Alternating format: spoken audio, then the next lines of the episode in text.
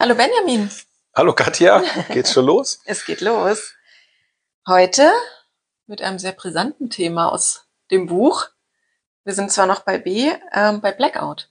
Ja, das Blackout. Tatsächlich ähm, ist das Buch ja im letzten Jahr geschrieben worden. Um die Brisanz war man sich da noch gar nicht so bewusst, gell? Aber wir lesen erstmal, was drin steht, würde ich sagen. Ja, aber vielleicht für die Leute, die nur das Thema Blackout jetzt gesucht haben und haben den Podcast dazu angemacht. Äh, wir ähm, haben mehrere Podcasts äh, und zwar geht es um den Elektrospaßvogel. Das ist ein Buch. Da werden zur Elektromobilität ganz viele Begriffe drin erklärt. Ist auch ein bisschen humorvoll mit Cartoons. Und wir begleiten das Buch mit einem Podcast und machen zu jedem Begriff nochmal eine ausführlichere Diskussion mhm. und Erläuterung und ja. Genau. Das Buch gibt's auch zu kaufen. So, jetzt haben wir die Werbung hinter uns, jetzt können wir loslegen. Blackout. Das Blackout, übersetzt schwarzes Aus, ist der Moment, bei dem das Stromnetz durch zu viele oder zu wenige Abnehmer zusammenbricht.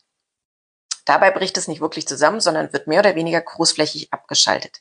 Viele Menschen befürchten, dass es zum Blackout kommt, wenn alle Elektromobilisten nach der Arbeit zur gleichen Zeit zu Hause ihr Auto aufladen.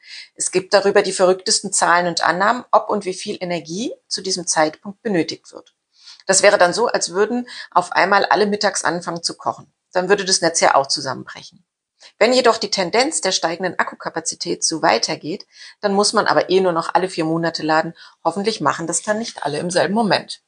Ja, ja, und jetzt Böse wir, geschrieben, oder? Genau, und jetzt ja. haben wir noch ein bisschen eine andere Situation in der Energiekrise, in der wir gerade stecken, ne?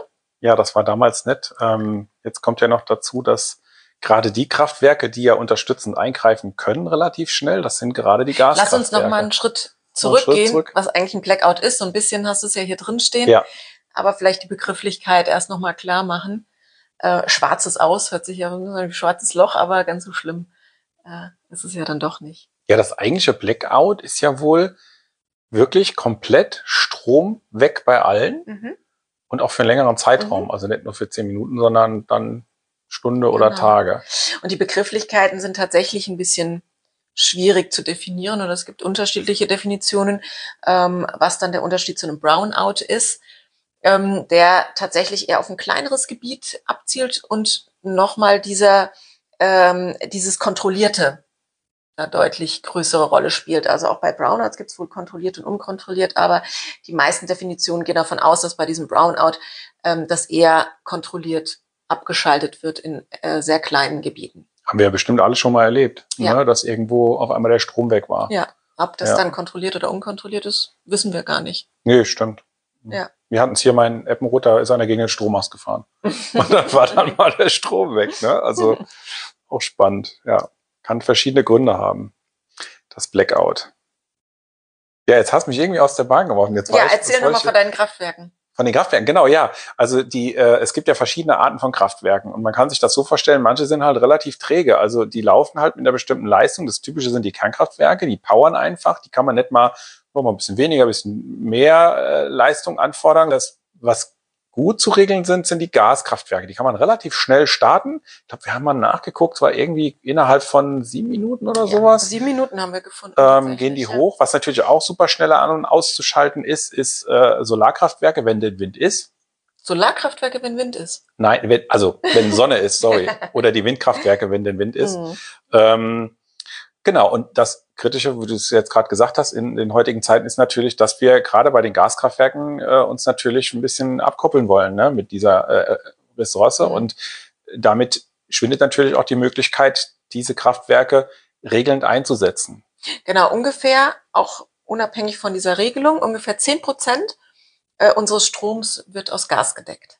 Ja, sind eher wenige, ne? Also das ist auch wirklich naja, so, glaube ich. 10 Prozent ist, glaube ich, ausreichend. Äh, ja um uns hier in eine Krise zu bringen. Ne? Ja, ja, das ist übrigens auch noch was, äh, was man vielleicht dazu noch erklären kann. Dieses Blackout ähm, oder was passiert eigentlich dabei, wenn jetzt dann mhm. auf einmal äh, der Strom abgestellt werden muss, weil es ist es ist ja so, dass das dann auch abgestellt wird, damit die Kraftwerke nicht kaputt gehen. Mhm. So kann man sich das vorstellen. Und ähm, die äh, die unser Stromnetz hat ja eine Wechselspannung. Das habe ich, äh, wird, kommt auch noch später bei WW Wechselspannung. Das dauert aber. Das dauert ein bisschen. Naja, deswegen nochmal äh, vorab hier äh, schon mal die Info. Unser Strom, der pendelt quasi hin und her. So kann man sich das vorstellen. Der geht nicht nur in eine Richtung gleichmäßig, sondern der geht halt hin und her. Und diese Frequenz, wie oft das ist, ist 50 Mal pro Sekunde. Und sobald es da äh, im, im Netz mehr, weniger Leistung und, Absch und Schwankungen gibt, dann wird quasi auch diese Frequenz höher oder niedriger. Und da gibt es Grenzen und zu bestimmten Grenzwerten werden dann bestimmte Maßnahmen in die Wege geleitet. Mhm. Und das ist, man soll es kaum glauben, schon bei 50,2 Hertz nach oben oder halt 49,8 Hertz nach unten geht's los mit den Regelungen. Und das sind dann quasi auch die Momente, wo zum Beispiel mal ein Kraftwerk, ähm, was immer mal auch passiert, äh, durch irgendwelche technische Störungen abgeschaltet wird ein einzelnes zum Beispiel, mhm. ein Kohlekraftwerk oder ein Windrad hat irgendein Problem oder was auch immer. Also was Größeres macht sich dann insofern dann schon so bemerkbar, dass man sagen muss, ah, jetzt müssen wir mal gucken, Frequenz ist jetzt abgefallen, jetzt und müssen wir ran. kann es zu diesen Schwankungen kommen. Zu den Schwankungen. Und wenn man da nicht genügend nachregeln kann, dann geht's halt mhm. immer weiter. oder wenn zu viel abnehmen? Oder wenn zu viele abnehmen. Also alles, alles, was das quasi beeinflusst. Und ich glaube, dann bei 48 oder 52 Hertz ist es dann soweit, dass alle sagen, jetzt müssen wir hier ausmachen, mhm. jetzt müssen wir erstmal gucken oder was auch immer letztendlich dann Sache ist, ne? Mhm. wie man das dann wieder äh, geregelt bekommt, ja. Genau, also die Sorge ist ja im Moment tatsächlich einmal, dass ähm, wir weniger auf die Gaskraftwerke möglicherweise zurückgreifen zur Stromerzeugung.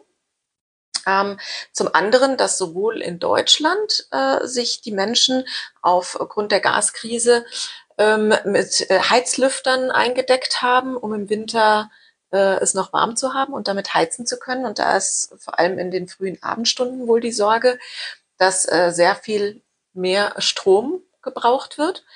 Ähm, aber auch tatsächlich im europäischen Ausgleichssystem, mh, dass Frankreich ja die Hälfte der Atommeiler im Moment äh, in Frankreich nicht in Betrieb sind, es irgendwelche Reparaturen und so weiter gibt und da auch der Strombedarf sehr hoch ist, gerade auch weil dort sehr viel mit Strom geheizt wird und dass wir dort eben auch zum Ausgleich äh, Strom nach Frankreich ähm, liefern.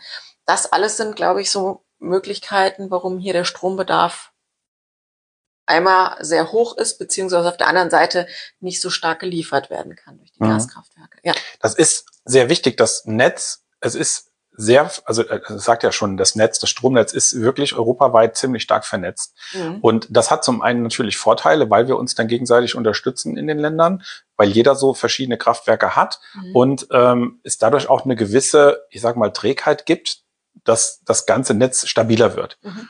Und äh, das hat natürlich Vorteile. Ne? Also mhm. man darf sich das nicht so vorstellen, dass Deutschland für sich abgeschlossen ist, sondern wir sind da wirklich ja. äh, länderübergreifend miteinander verbunden und alle haben dieselbe Frequenz und müssen die natürlich auch einhalten. Mhm. Und wenn dann irgendwo auf einmal die Frequenz runtergeht bei einem Kraftwerk oder was auch immer für Störfälle da sind gerade, Störfälle hört sich immer so schlimm an. Also das kann zum Beispiel irgendwie einfach nur ein Schalter sein, der vielleicht irgendwas anderes mhm. auslöst. Und, und dann, dann geht das Kraftwerk relativ schnell auch in so einen Sicherheitsmodus und sagt so, jetzt mal Stopp erstmal. Und dann ja. äh, es gibt ja noch genügend andere Kraftwerke, die dann eingreifen. Ne? Und ähm, ja, also wir wollen ja auch eher auf die Elektromobilität eingehen. Also Aber was, vielleicht kurz noch eine Sache. Ja.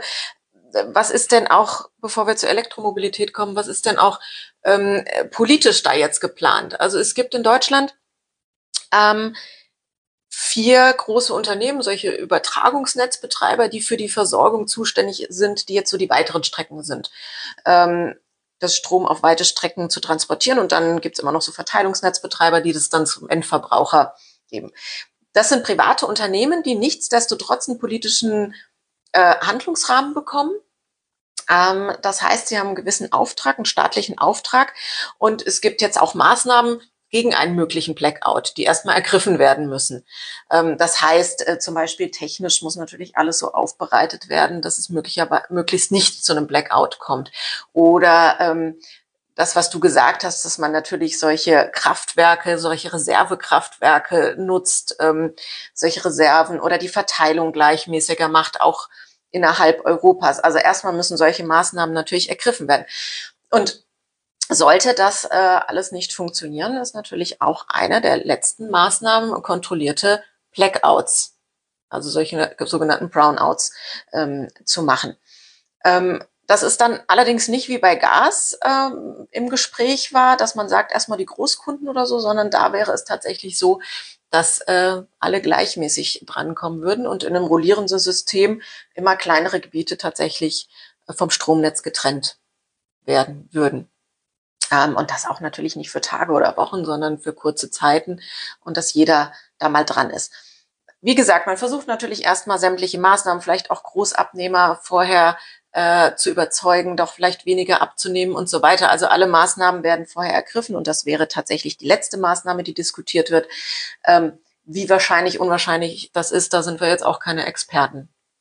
Das ist ja letztendlich auch in dem Elektrospaßvogel so, da bin ich ja drauf eingegangen, dass wie groß ist die Wahrscheinlichkeit, ja, dass wirklich ja. alle im selben Moment ihren Herd einschalten oder Pause machen beim Fußballspiel. Da gab es ja auch mal so eine mhm. Situation, ne, wo dann das WM-Spiel ist und alle machen dann in der Mittagspause den Kühlschrank auf und dann. Der Wasserverbrauch ist da auch sehr hoch, wenn ja. alle auf Toilette gehen.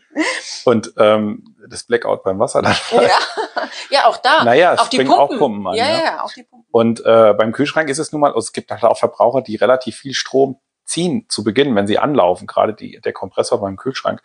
Ähm, und äh, das, das kommt natürlich jetzt, dass mit der steigenden Elektromobilität oder mit der, mit der Anzahl, mit der steigenden Anzahl der Autos, die, äh, die Menschen denken, ja, das ist ja, ist ja, wenn die dann auf einmal alle gleichzeitig einstöpseln, ist ja logisch, die kommen von der Arbeit und dann stecken die ein. Ähm, dann gibt es natürlich viel Strom, der gebraucht wird und schaffen das mhm. die Kraftwerke. Und ähm, diese Frage äh, schwebt natürlich im Raum und ähm, ja, kann man da was sagen zu? Ist das wirklich so das Risiko? Äh, wie kann man das jetzt? Ich meine, ich habe es mit dem Elektroherd verglichen. Ich muss jetzt natürlich sagen, es gibt mehr Elektroherde als, als E-Autos. Dafür ist natürlich die Leistung von einem Elektroherd nicht ganz so stark, wie wenn ich jetzt mein Auto mit 11 kW lade. Wobei, wenn ich jetzt alle drei Herd- oder vier Herdplatten anhabe und noch einen Backofen dazu, dann kommt das schon in die Richtung. Ähm, aber das passiert das, ist das wirklich so? Ich meine, die, die, die, die, diese Steigerung ist ja nicht von jetzt auf morgen. Also morgen kriegen ja nicht auf einmal zwei Millionen Leute ein E-Auto und stellen dann das ja. zu Hause in die erste Wallbox äh, oder laden das an der ersten Wallbox, sondern das ist so ein schleichender ähm, Prozess, genauso wie die Umstellung, als früher hatten es ja auch viele noch den, den Holzherd zu Hause oder Kohleherd und dann ging das in die Elektroherde rein. Da war das ja auch nicht so, dass von heute mhm. auf morgen alle auf einmal mit das den Herd angemacht haben.